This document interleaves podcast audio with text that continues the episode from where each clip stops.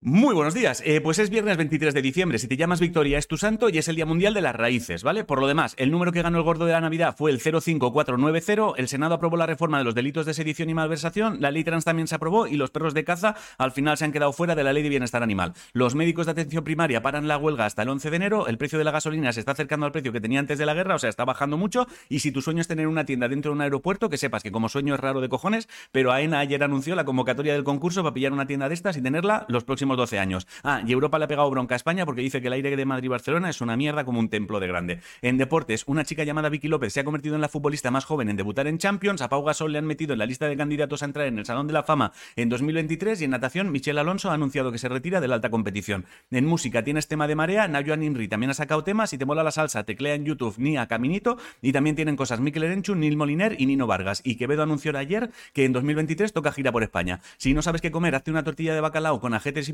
La frase de hoy es tras la conducta de cada uno depende del destino de todos y en realidad he metido lo básico porque quería que me diera tiempo a decirte una cosilla. Eh, mañana es Nochebuena y pasado Navidad, ¿vale? Imagino que a menos que vivas en una puta cueva, esto lo sabes porque se está comentando bastante por todo lo que vendría siendo el universo. Eh, no tengo ni idea de si para ti es una fiesta alegre, triste o te la pela muchísimo, pero en cualquier caso, intenta rodearte de gente o cosas que te den buena vibra, ¿vale? Solo buena vibra y no dejes que te instalen en el argumento de estas fiestas son mierda porque solo quiere que compres y no compres si no quieres comprar. Bro, nadie te obliga, no compres. Hostia, y si por lo que sea te sientes en la obligación de tener un detalle con alguien, pues te aseguro que a veces una foto con una dedicatoria bonita detrás o una carta explicando lo que significa esa persona para ti es muchísimo más especial que un cinturón o un juego de bolígrafos que van a acabar en un cajón. No compres si no quieres, pero no dejes que los argumentos de otros se conviertan en los tuyos. Y si tu problema está en que no tienes a nadie con quien celebrar la Navidad y te gustaría tenerlo, esto que voy a decir no es para ti, sino para esa persona que te conoce y sabe que esta Navidad podría ser dura para ti.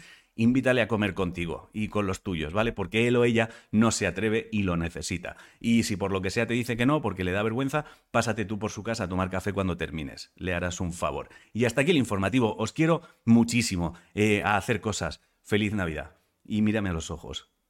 Te quiero. Disfruta.